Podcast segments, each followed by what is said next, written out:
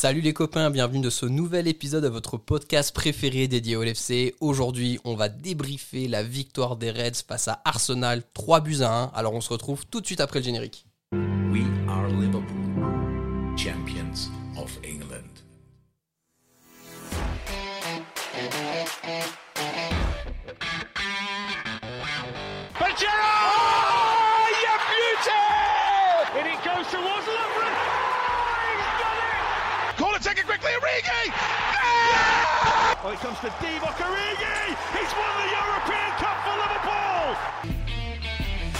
Bonjour à toute la francophonie qui s'intéresse de près ou de loin au Liverpool Football Club et bienvenue dans ce nouvel épisode de Copains, votre podcast des champions d'Angleterre. Aujourd'hui les copains, on est là pour débriefer la victoire des Reds face à Arsenal, 3 buts à 1. Au sommaire, on aura aussi bien sûr quel est votre man of the match? Sur cette victoire resplendissante encore une fois. Un petit point sur Diego Jota, qu'est-ce qui va vraiment pouvoir nous apporter au sein de l'effectif? Et enfin, petite preview d'un match face à qui Encore Arsenal en League Cup cette fois-ci. On va tout vous dire, tout ce qu'on a dans notre esprit. Pour parler de tout ça avec moi aujourd'hui, j'ai trois copains. Le premier copain, Asabio, qui est enfin sorti cette fois-ci. Fini le teasing, fini les effets d'annonce. La bio est dispo. Et c'est Alexandre. Salut Alexandre, comment ça va? Salut à tous, ça va, ça va, content, content de vous retrouver. Bon, est-ce que tu as eu peut-être des premiers chiffres? Est-ce que la, la bio, ça va? Il y a de la bonne com Tu as des bons Et- retours dessus? et- Écoute, j'ai des bons retours, j'ai pas de chiffres, mais j'ai des, j'ai des bons retours, donc euh, j'invite euh, ceux qui ne l'ont pas lu à, à aller se le procurer. Exactement. On, on- on fait cette invitation, bien sûr. N'hésitez pas, c'est vraiment une petite pâtisserie, une douceur sans égale. Notre deuxième copain du soir, lui, est en, train- en train pardon, d'écrire ses mémoires et il s'agit de Marvin. Salut Marvin, comment ça va? Salut à tous, ça va bien? Bon alors quand est-ce que ça sort les mémoires? Bah il faut déjà que j'arrive à les écrire, ça c'est autre chose. D'accord, ok. T'es Et, sur et vu que je suis belge, l'écriture c'est pas forcément mon fort. Hein. Eh ben écoute, fais un podcast, hein, un format qui, euh, qui est En, plutôt en vogue BD, ce en. BD pour En un Belge. Et Ça être le, génial. le troisième copain du soir est un petit nouveau, voilà, qui vient passer une tête dans l'équipe. Notre équipe de scouts l'a repéré sur Twitter et il s'agit de Loïc. Salut Loïc, comment ça va? Salut à tous, ravi de vous rejoindre. J'espère une première euh, aussi réussie que celle de, de Diogo euh, hier, peut-être sans les petites frayeurs qu'il y a eu avant le but. Alors, e- est-ce qu'on va avoir une polémique Alexandre ou Marvin a piqué la balle à Loïc du coup et a voulu marquer tout seul? Est-ce que ça, ça va se passer? J'espère pas, hein, attention. Non, non, on va essayer d'être euh, d'être collectif. Jouons collectif, très bien, très bien. Loïc, est-ce que tu peux peut-être rapidement te présenter pour les auditeurs qui ne te connaissent pas?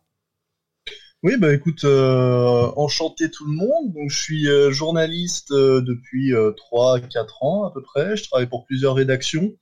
Et en sport, euh, avant tout euh, Infosport Plus et euh, RMC, voilà, pour les, les télés. Donc c'est du desk, c'est du résumé de match, des, des petits sujets d'avant-match. Voilà. Super, merci beaucoup. On va sans plus attendre entrer dans le vif du sujet. Et les copains, je vais vous poser la première question.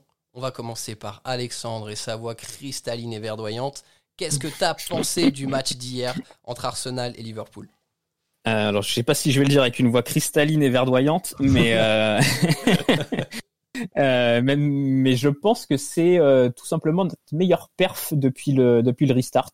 Euh, je nous ai trouvé très consistant dans tous les domaines, euh, au top physiquement et pour un début de saison et pour un début de saison d'une équipe de club, c'est pas toujours forcément le cas. Il y a Mhm. parfois des petits creux. Là, je nous ai trouvé franchement euh, à 100% du coup de sifflet, enfin du début du match au coup de sifflet final. Euh, petit point faible, je dirais que c'est la gestion de la profondeur euh, dans, dans le dos de la défense centrale, parce que Arsenal a quand même eu deux trois belles occasions par la casette, euh, deux trois ballons qui auraient pu être mieux négociés aussi, donc euh, donc sans un bon Allison, on aurait pu prendre plus de buts. Mhm. Mais hormis ça, j'ai trouvé une, une prestation quasi parfaite.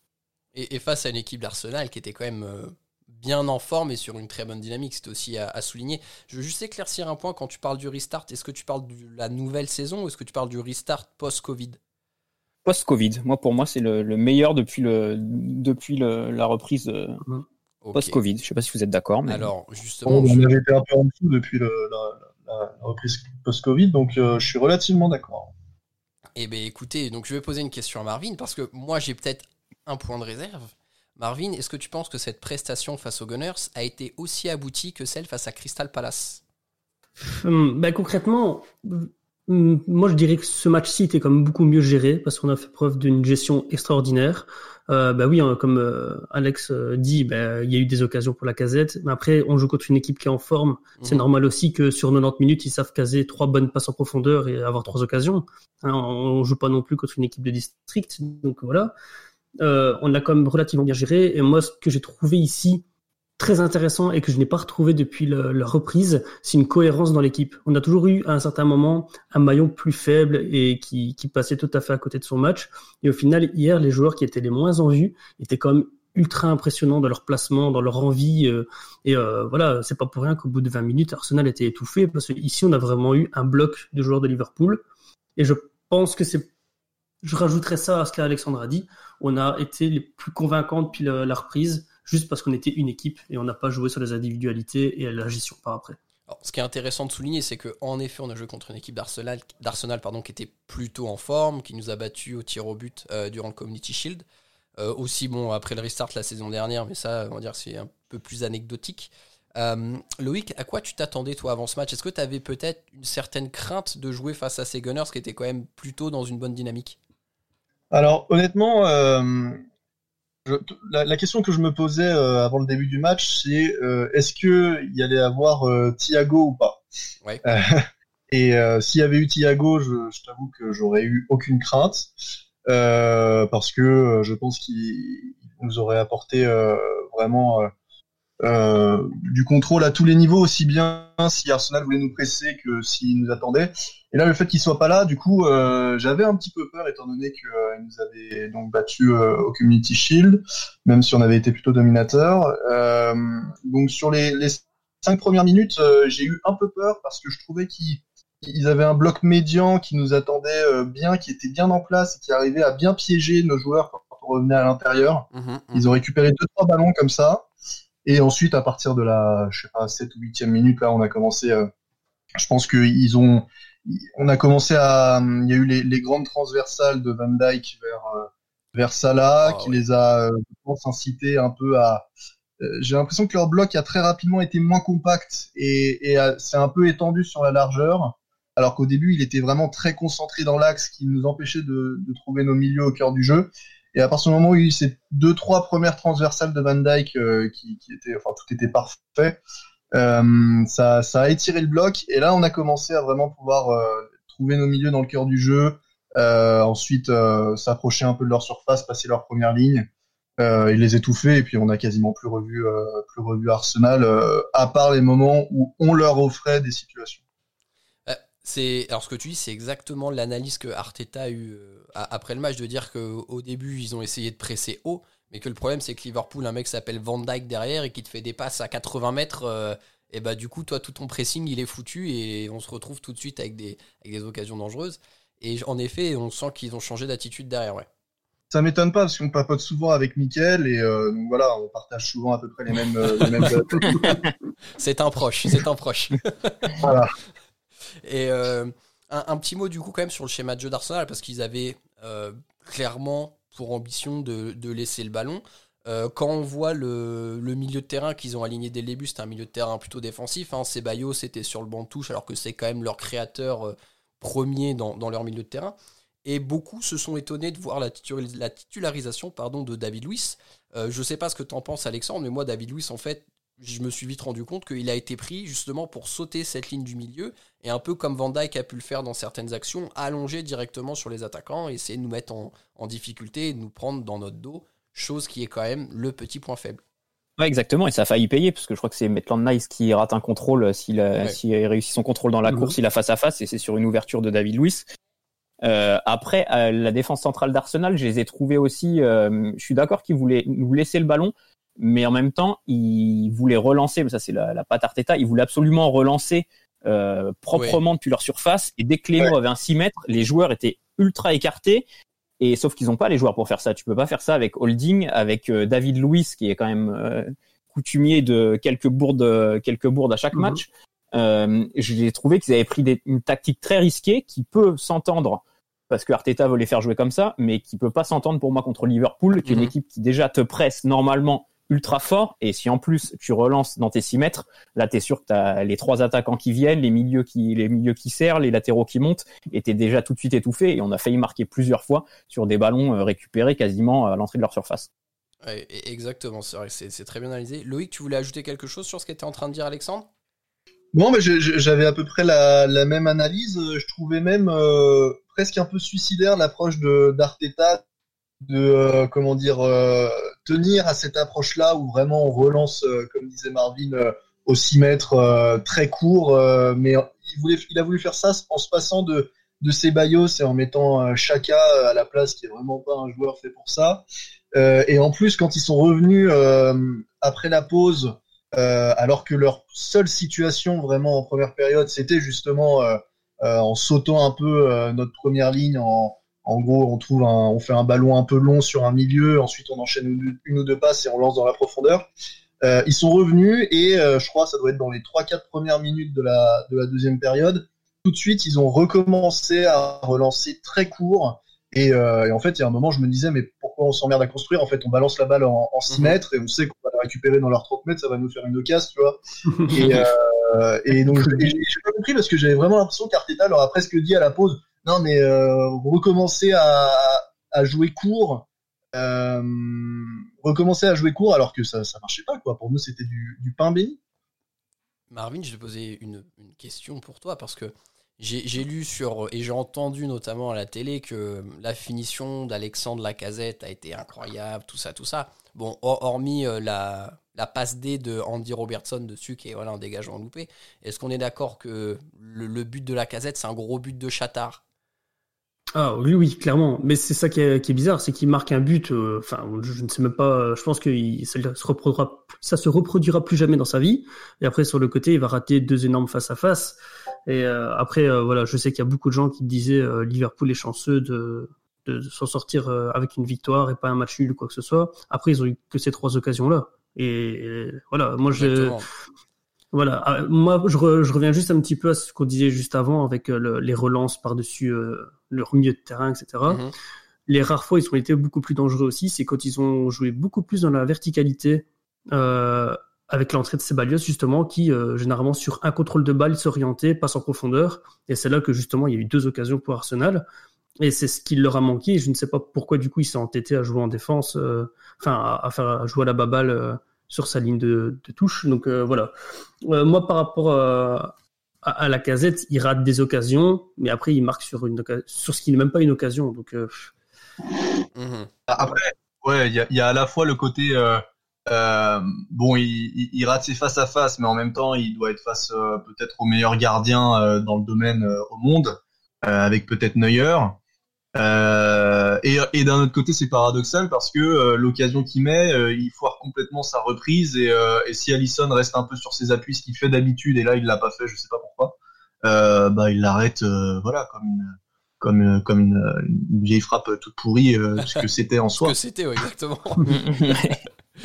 Euh, les gars, je vous propose maintenant de passer à la rubrique de votre homme du match, sachant que j'ai encore eu mon correspondant Jamie qui m'a dit que pour lui, l'homme du match, c'était... Sadio Mane. He's the best football player in the world. bon alors, est-ce que Sadio Mane, est-ce qu'un autre joueur Marvin, pour toi, l'homme du match, qui c'est? Euh, bah, Mané a fait un très très gros match, tout à fait d'accord. Mais euh, moi, j'aimerais plutôt mettre en avant Gomez sur ce match, mhm. qu'on a quand même beaucoup critiqué sur euh, le dernier match qu'il a joué, euh, en disant ouais voilà finalement Fabinho en défense centrale c'est la solution. Je vise personne, un Jacques. Un Jacques. Mais euh, voilà, on, ici Gomez a montré quand même que quand il était au niveau, c'est quand même du très très solide. voilà, rapide, solide dans, les duels moi, je veux vraiment mettre en, avant sa prestation parce qu'au final, oui, on a, ils ont eu des occasions, mais parce qu'encore une fois, tu as un, duo euh, Van Dijk-Gomez derrière hyper méga solide qui permettent aux latéraux de monter beaucoup plus. On s'expose, mais on est beaucoup plus dangereux aussi. Donc, euh, moi, franchement, je mets Gomez en, avant sur ce match euh, à 200%. Alexandre, est-ce que tu rejoins Marvin ou est-ce que tu as fait un autre choix pour ton homme du match? J'ai hésité longuement avec euh, Fabinho que j'ai trouvé excellent pour son retour au milieu, mhm, mais je mhm. vais quand même dire Sadio Mané euh, parce qu'honnêtement il a été mais il a été fantastique sur le match d'hier quoi. Il a été il a une capacité à aller récupérer des ballons dans les pieds des défenseurs, ensuite accélérer, à se créer des occasions quasiment tout seul en récupérant le ballon. Honnêtement, ces, ces qualités-là, pour moi, c'est le, c'est le seul au monde, à, le seul joueur au monde à être capable de faire ça, de presser, de d'accélérer, de d'obtenir des fautes, des occasions tout seul. Franchement, il a été, il a été exceptionnel. hier. Euh, Je suis d'accord avec toi. Enfin, moi, j'ai l'impression que je ne sais par quel miracle, il a encore franchi un palier en fait là en début de saison. Tu sens que Ouais, le mec il est plus costaud, il Ouais, va plus vite, il est, enfin, c'est fou. Il, a l'air- il, il est comme avant, mais plus tout. Il y a un truc Ouais, qui ça. m'impressionne depuis la, la reprise de la nouvelle saison, c'est que quand il commence un pressing, il commence son pressing à 20 mètres du joueur qui a le ballon, Mhm. et même en démarrant à 20 mètres, il arrive à mettre le joueur en difficulté. Ah, que Et je, je comprends pas. on, on se rend pas compte, mais ça doit vite arriver sur toi, à mon avis. Hein. Ouais. Mané lancé. Ouais. euh, bon. bon, toi, Loïc, de l'impression qu'il a, côté. il a, il a pris des cuisseaux. euh, Ouais, tu sens qu'il est impressionnant. taillé. quoi. hein. Ouais, il est taillé. Et pas au détriment de la technique, c'est ça qui est, ça qui est, qui est fort. Quoi. On n'est pas non plus tombé sur énormément de relanceurs euh, capables de vraiment bien résister à la pression euh, sur les. Alors il y a eu des, des collectifs assez solides avec Leeds et Arsenal, mais des joueurs qui vraiment. euh, euh, c'est vrai que d'un autre côté, il y en a peut-être pas tant que ça en première ligue, mais des joueurs qui sont capables de résister à une forte pression. Kepa. Euh, on n'a pas rencontré tant que ça, je trouve. T'as dit quoi? J'ai pas entendu. Il a dit pas. Kepa. Ah oui, oui, bah voilà, oui, exactement. Euh, toi, Loïc, de ton côté, ton homme du match, ce serait qui? Oh bah Mané évidemment. Hein. Euh, après, euh, comme Marvin, petite mention euh, pour pour Gomez, qui était très bon dans tous les domaines. Même si la défense, mais c'est pas lui particulièrement, a été effectivement prise en profondeur, mais c'est pas lui qui est responsable. Je pense que c'est plus des petits réglages collectifs parce que on a été pris alors que d'habitude on arrive à très bien jouer le hors-jeu. Euh, et puis petite mention aussi pour Alexander Arnold Mhm. euh, qui était pas euh, qui était pas fantastique euh, depuis la reprise par rapport à ce qu'on avait connu. Là, il m'a fait peur avec une, une ou deux passes ratées, euh, notamment dans les premières minutes. À un Oui, moment, il rate, ouais. il rate une passe.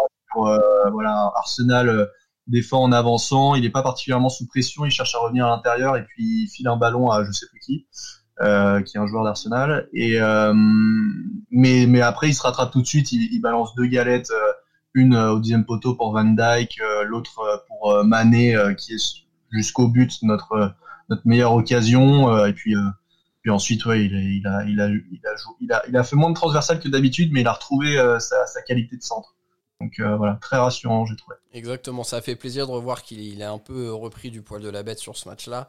Moi, de mon côté, ça va être Fabinho parce que le nombre d'attaques. En fait, je pense qu'on a subi si peu d'occasions parce qu'il a coupé tellement de transmissions de façon intelligente et de façon hyper simple. En fait, j'ai eu l'impression de le revoir euh, face à Werner euh, lors du match euh, contre Chelsea, mais un cran plus haut sur le terrain, c'est-à-dire que tous ces 1 contre 1, il est gagné. Et là où c'est impressionnant, c'est que bon, maintenant il y a Thiago Alcantara qui arrive en 6, et le mec se dit bon bah voilà, je, je réélève mon niveau de jeu, le niveau que j'avais avant, et franchement il a été, il a été fantastique. Et quel choix de quel choix du roi d'avoir en 6 ou Fabinho ou Thiago Alcantara. Enfin c'est, ça devient vraiment un luxe là de la part, euh, enfin pour Jurgen Klopp d'avoir ce, ce, ce schéma et ce, ce choix à faire dans, dans son effectif. Tu voulais ajouter quelque chose, Marvin? Non, j'étais juste tout à fait d'accord avec toi sur le côté, euh, le nombre de, enfin, d'actions que Fabinho a coupé, et parfois juste, juste par sa présence. Mhm. Hein, c'est un sens du placement euh, exceptionnel, et voilà, rien que le fait de l'avoir traîné dans le coin, ben, tu sais très bien que tu, bah, il faut passer de l'autre côté, quoi. Et, euh, et voilà, ça, ça joue beaucoup. On va maintenant, les copains, parler de notre nouvelle recrue, la dernière recrue arrivée euh, au club, Diogo Jota. Concrètement, donc on- hier on a vu, il a joué une bonne dizaine de minutes, il a été plutôt efficace, il s'est créé pas mal d'occasions, il a même marqué un but. Euh, Au-delà d'analyser euh, un petit peu rapidement ces 10 minutes de jeu, euh, Loïc, est-ce que tu penses que là, ça y est, c'est vraiment la recrue qui va nous faire passer encore un niveau supérieur sur notre ligne offensive au sein de l'effectif? Bah, il a l'air, de correspondre vraiment au profil, de l'équipe. Et je pense que de toute façon, si, si la cellule technique, enfin la cellule de recrutement, l'a ciblé, la, cellule de recrutement a toujours montré ces dernières années qu'elle était tout à fait compétente. Donc, euh, c'est pas une surprise, on va dire. Klopp a dit que ça Euh, fait depuis deux ou trois ans qu'il est sur ses tablettes. Ah ouais, bah voilà. Euh, donc rien, rien d'étonnant, euh, même si c'est toujours agréable de voir qu'on se trompe plus, contrairement à il y a quelques années. euh, alors, moi, j'ai trouvé que euh, que ça, ça a été heureusement qu'il y a eu son but. J'ai envie de dire parce que jusque là, je trouvais que ça, je me mettais à sa place et je me disais, moi, je, je fais une première comme ça. Euh, j'ai joué un premier match ce week-end et il m'est arrivé à peu près la même chose que lui. Je rate une grosse occasion, ensuite je marque. Mhm. Je me suis un peu identifié à lui et je me suis dit, euh, Lui s'est identifié à euh, toi. Voilà, exactement. il m'a vu à Ballard euh, dimanche matin. Hein. Non, mais il y, a- il y a cette première, euh, cette première situation où il arrive sur le côté, il a un centre en retrait, il, il attend un peu, euh, on sent qu'il n'y a pas encore les automatismes parce qu'il attend un appel qui, je pense, devait venir à Wolverhampton et qui là n'est pas arrivé. Mhm. Euh, Il y a ensuite le- l'occasion où Salah fait une rentrée à l'intérieur et lui offre vraiment une passe magnifique Ouais. et où il se rate. Et il y a ensuite Salah qui, euh, qui se dit bon bah il a foiré mon offrande tout à l'heure donc là euh, il peut aller se faire cuire un œuf, euh, je vais la mettre moi-même et qui lui pique le ballon. Et donc là je, je voyais ces trois actions là, je me disais mais c'est pas possible là c'est vraiment euh, c'est le pire scénario pour pour mettre en confiance un joueur. Heureusement, il y a le but qui vient, et là encore, on évite le scénario catastrophe puisque la VAR ne voit pas qu'il touche le ballon du bras. Donc, c'est euh, dans, on a évité un peu miraculeusement le scénario catastrophe, et je pense que du coup, ça, on verra ensuite, il y aura plein d'autres paramètres qui rentreront en compte, mais ça peut bien le lancer, quoi, au final. Alex, est-ce que tu es d'accord avec euh, la- l'analyse de Loïc? Est-ce que peut-être tu as trouvé, lui, que ça avait été plutôt bien, même sans son but? Qu'est-ce que tu en penses de cette entier- entrée pardon, de Monsieur Jota? Ouais, moi j'ai trouvé, Alors, j'ai trouvé ça bien. Je tiens à préciser qu'il a été très actif et très bon, hein, mais c'est plus dans le scénario, tu vois. D'accord. Excuse-moi, je te, je te- Ouais, je l'ai trouvé très bien. Bah, il peut mettre un, il peut mettre un triplé en 10 minutes. Ça veut dire déjà que t'es, que t'es impliqué quand tu rentres et que, et que t'es, que t'es actif. Euh, pour moi, ouais, c'est, le style parfait pour, euh, pour une équipe de Klopp. C'est-à-dire qu'il court énormément. C'est un mec qui sacrifie pour le collectif, qui, c'est pas c'est pas un croqueur comme parfois tu peux avoir un remplaçant. Souvent des clubs, ils ont des remplaçants un peu ailiers. euh, tu rentres pour mettre le feu, tu dribbles, tu fais un peu n'importe quoi, mais, mais lui, ça se voit que c'est pas ça, quoi. Il, il, joue pour le collectif. Donc pour moi, après ce sera à confirmer évidemment, euh, pour moi c'est une énorme recrue qui nous fait passer un cap énorme en, en qualité euh, parce que depuis que Klopp est là, en tout cas, j'ai pas l'impression qu'on ait eu un remplaçant euh, aussi fort euh, offensivement. Je sais que Marvin, tu vas parler de, tu vas parler de Divock, mais pour moi c'est le niveau au-dessus. Légèrement, légèrement. Marvin, est-ce que tu souhaites réagir à ce, que, à ce qui vient d'être dit là sur euh, notre ami Ouais, Jota? Ouais, tout à fait. Parce que je trouve que Loïc est quand même vachement dur dans ses propos par rapport à, à Jota. Parce que, à l'écouter, j'ai l'impression que, ben, ouais, heureusement qu'il y a un but. Si pas tout le reste était, était foiré, heureusement qu'il court, quoi. Alors, oui, Non, non, parce je tiens vraiment encore une fois à dire que je parle du scénario, de comment ça s'est passé, parce qu'effectivement, il a été, il a été très bon, je tiens pas, mais, mais sur ces trois, quatre actions-là, tu vois, euh, bah, ça a pas tourné en sa faveur. Il s'agit pas de dire qu'il a été mauvais, tu vois, mais que, voilà, ça, c'est- ça, c'était un peu le scénario catastrophe. Ouais, enfin, je reste quand même un peu, un peu sceptique par rapport à tout ça, parce que moi, je trouve que justement, au contraire, il a été, mais via son activité, il a créé énormément d'occasions et de, de décro- enfin, il a permis de, de créer des espaces aussi. Je veux dire, il a été super, euh, su- super dangereux dans le sens où, ben, il a, il a, on sait très bien qu'il est capable de rentrer sur son pied droit, de déborder sur son pied gauche. Il fait la passe en retrait, euh, moi, si je me souviens bien, c'est Wijnaldum qui euh, s'arrête au grand rectangle alors qu'il peut très bien continuer pour recevoir la passe en retrait. Euh, Salah qui lui vole le ballon alors que là, je pense qu'il est beaucoup mieux placé pour pouvoir la tirer que la première qui tire dans le petit filet. Où au final, je pense que lui était tout aussi surpris de nous de recevoir cette balle. La, balle est magnifique et il y a personne qui l'a vu venir. Je pense même à FIFA, à aucun moment tu dis tiens, je vais faire la passe à- au gars qui est au deuxième poteau. Bah, Mané a toujours Donc- rêvé d'avoir une passe de Salah comme celle-ci. Hein. Donc, euh, je trouve qu'il a, pour une première, il a fait un match pour moi exceptionnel. Alors oui, c'est normal, on peut pas s'attendre de lui à ce qu'il soit euh, aussi euh, radical et clinique. Enfin, je, je trouve pas le mot en français, mais clinical qu'un un Mané ou un Salah. Hein, on va pas non plus avoir une arme, enfin, si, on va avoir une armada de malades, mais il faut laisser le temps de s'habituer. Et moi, il, il m'a fait penser à, à j'ai vraiment eu l'impression d'avoir un Mané qui remontait sur le terrain, remuant comme pas possible, super méga dangereux, euh, juste peut-être stressé Ouais, sûrement. parce que voilà, c'est quand même quand même les débuts euh, avec euh, le plus grand club du monde d'Angleterre et d'Europe, donc c'est pas non plus le plus facile. Mais moi, je l'ai trouvé super méga intéressant. Et en vrai, moi, il peut me refaire cette prestation-là tous les week-ends et euh, je l'accueille à bras ouverts. Quoi. Non, bah alors moi, je tiens juste à préciser, euh, alors c'est vrai qu'on l'a senti très soulagé sur son but d'ailleurs. Ouais. euh, ce qui peut-être montrait à quel point il était un peu stressé. Je tiens, je tiens pas, j'ai jamais voulu dire qu'il était mauvais ou quoi que ce soit, hein, mais juste que le scénario de cette première là sur ces dix petites minutes, euh, pour mettre un joueur en confiance pour ses futures prestations, jusque là, on n'était pas dans, ça allait pas dans ce sens-là. Voilà, moi c'est tout ce que je dis. Je cherche pas. Je, suis assez d'accord que sur le, le, quand Salah lui pique la balle, il peut rien. Comme je l'avais déjà dit euh, sur sa première, son premier centre en retrait, il attend un appel qui qui n'arrive pas, donc c'est pas non plus de sa faute. Mais il se trouvait que le scénario, s'il n'y avait pas eu le but, euh, je pense que lui serait vraiment euh, aurait pas ça, ça l'aurait pas mis en confiance quoi cette première, même malgré toute son activité. Mhm, ok, je comprends. Mais est-ce que quelque part, voilà, qu'on ait à avoir ce débat-là du scénario et euh, avoir euh, aller chercher dans le détail quelque part, ça ne nous montre pas que là on tient une recrue qui nous a donné satisfaction vraiment dans son animation, dans ses intentions. Euh, comme tu le disais très bien, Loïc, euh, Wolverhampton, c'est pas la même équipe que Liverpool. Le schéma de jeu est différent, l'animation du jeu est différent. On sent quand même qu'il euh, a fait une semaine d'entraînement, d'entraînement, pardon, un bout de match en League Cup et là un petit bout de match en Premier League. Il n'est pas du tout largué dans le dispositif et dans l'animation du jeu.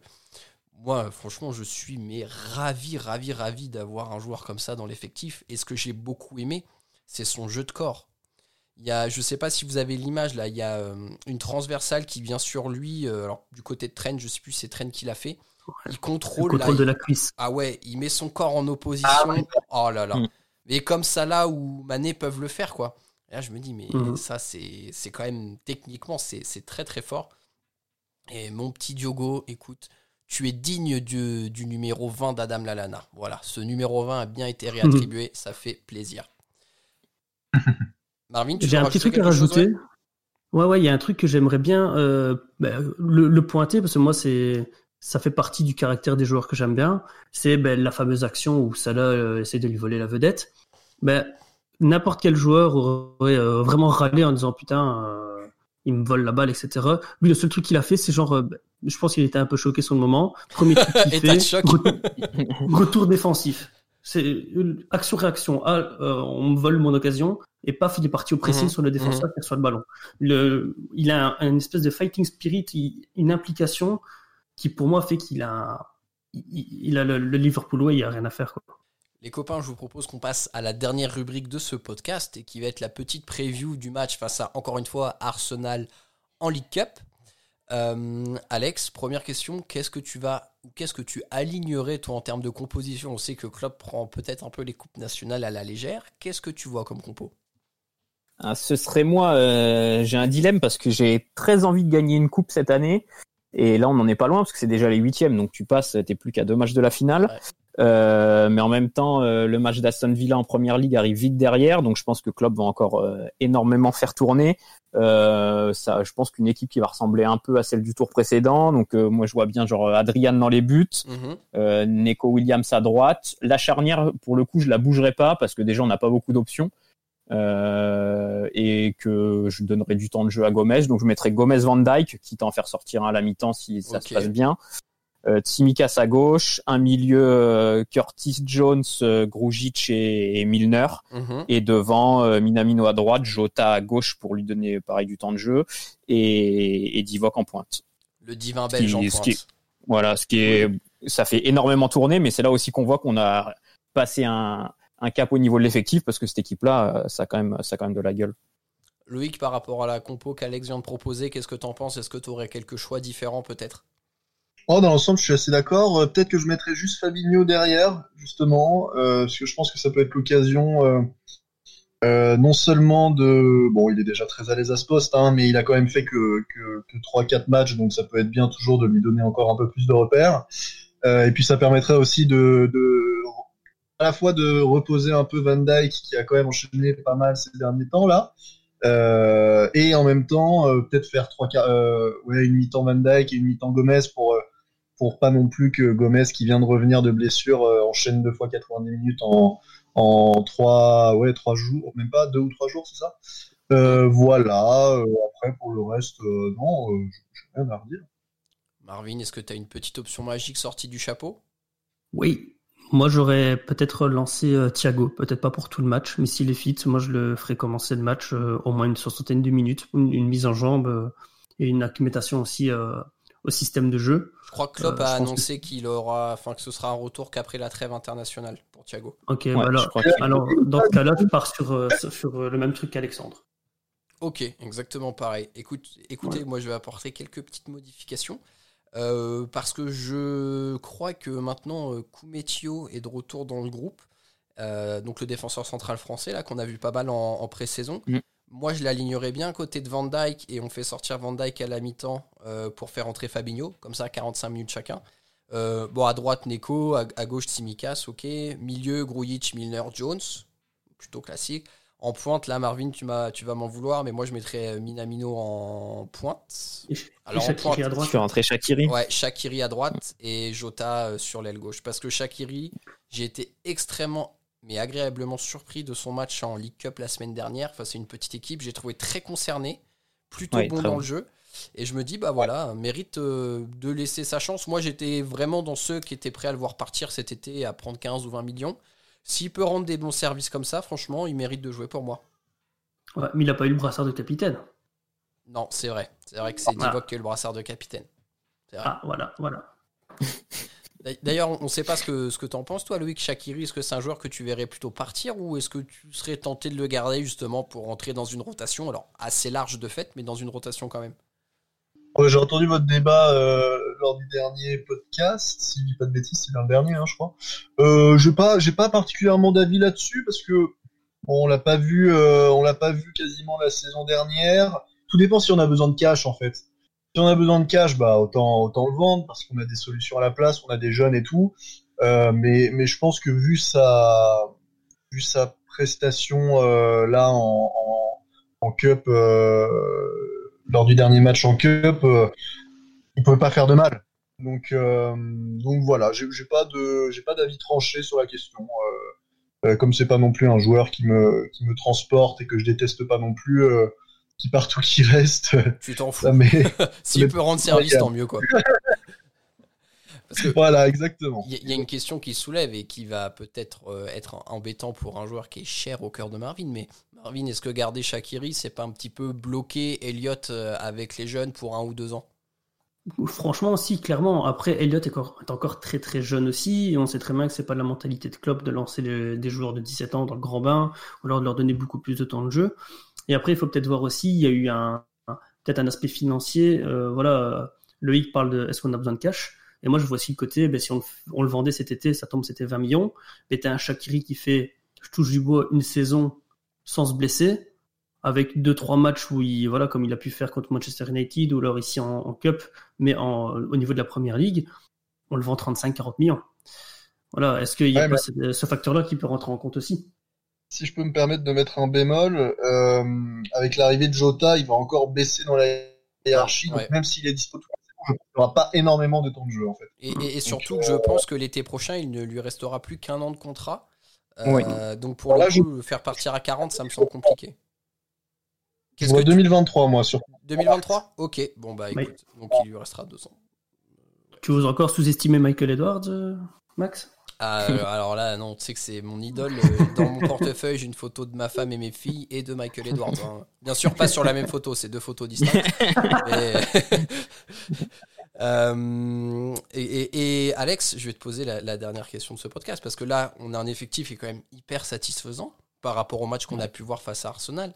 Te dire que après la trêve, on récupère Thiago, on récupère Matip, on récupère euh, Oxlade Chamberlain. Euh, je crois même qu'il y a un autre joueur. Henderson. Et Henderson, oh putain, le capitaine.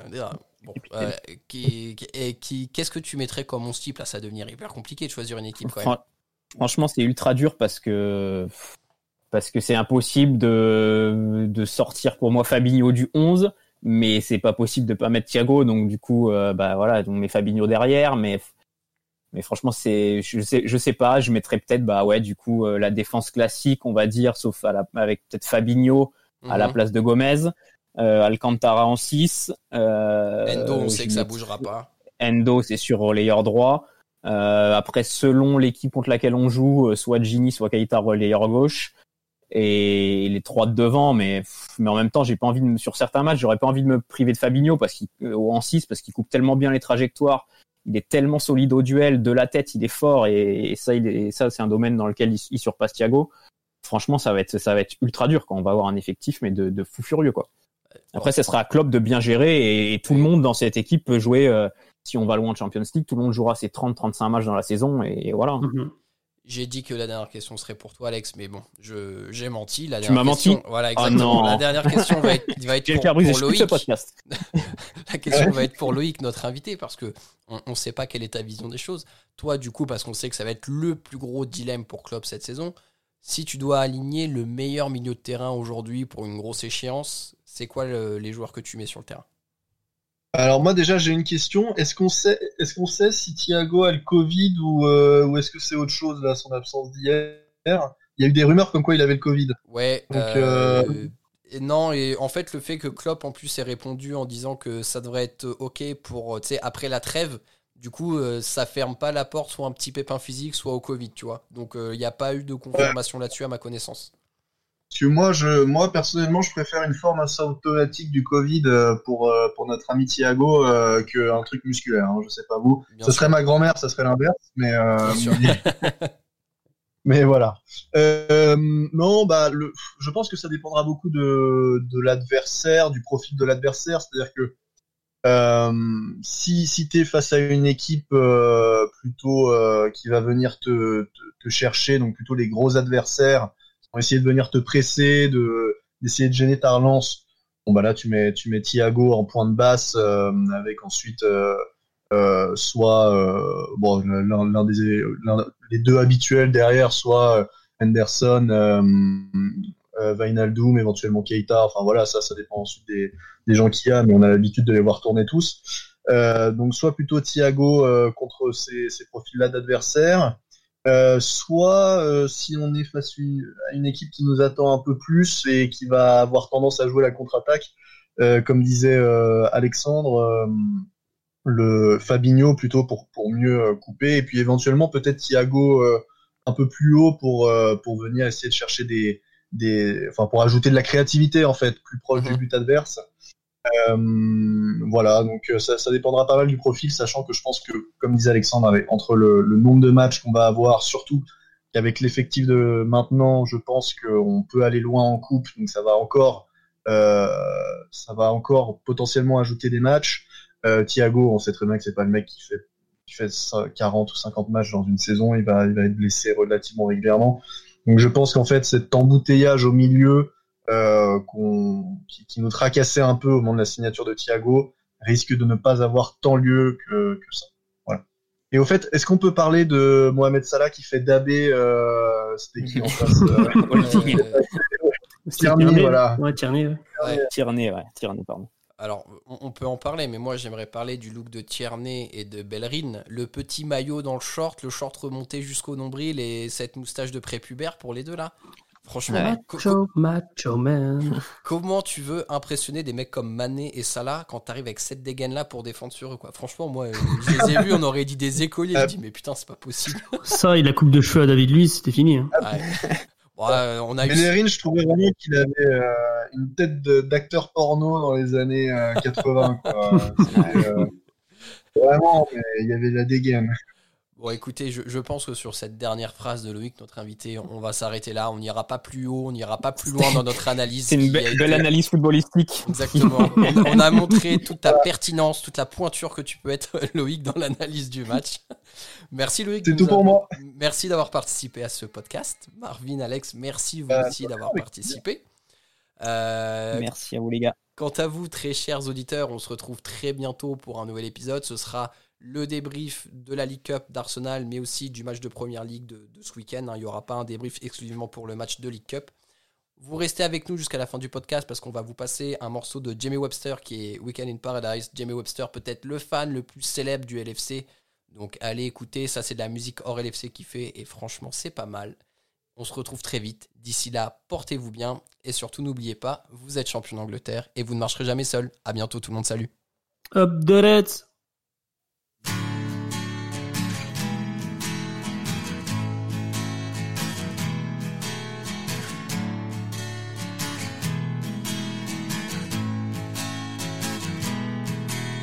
The wheels are falling off.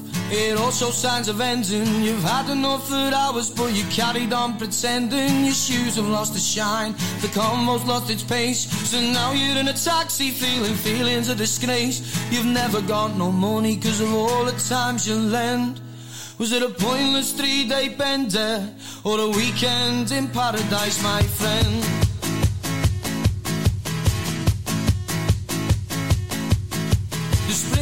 The step on afternoon. There's a feeling sweeping through the air. All the lads are on the blower, they'll be finishing soon. In your mind, you're already prepared. I'll for sugar, then I'll phone our kid.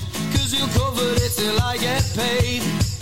Then you're out with all the fame and you're off your. Only confident, never afraid. The night a close and now there's nowhere to go. You turn and look at one of your mates. There's a lad he knows from where can he lives alone. So it's more sugar and a couple of crates.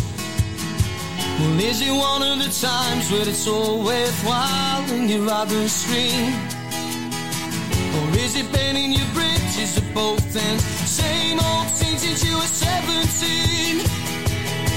Oh, now the wheels are falling off. It all shows signs of ending. You've had enough good hours, but you carried on pretending. Your shoes have lost their shine. The combo's lost its pace. So now you're in a taxi, feeling feelings of disgrace. You've never got no money because of all the times you lend. Was it a pointless three day bender or a weekend in paradise, my friend?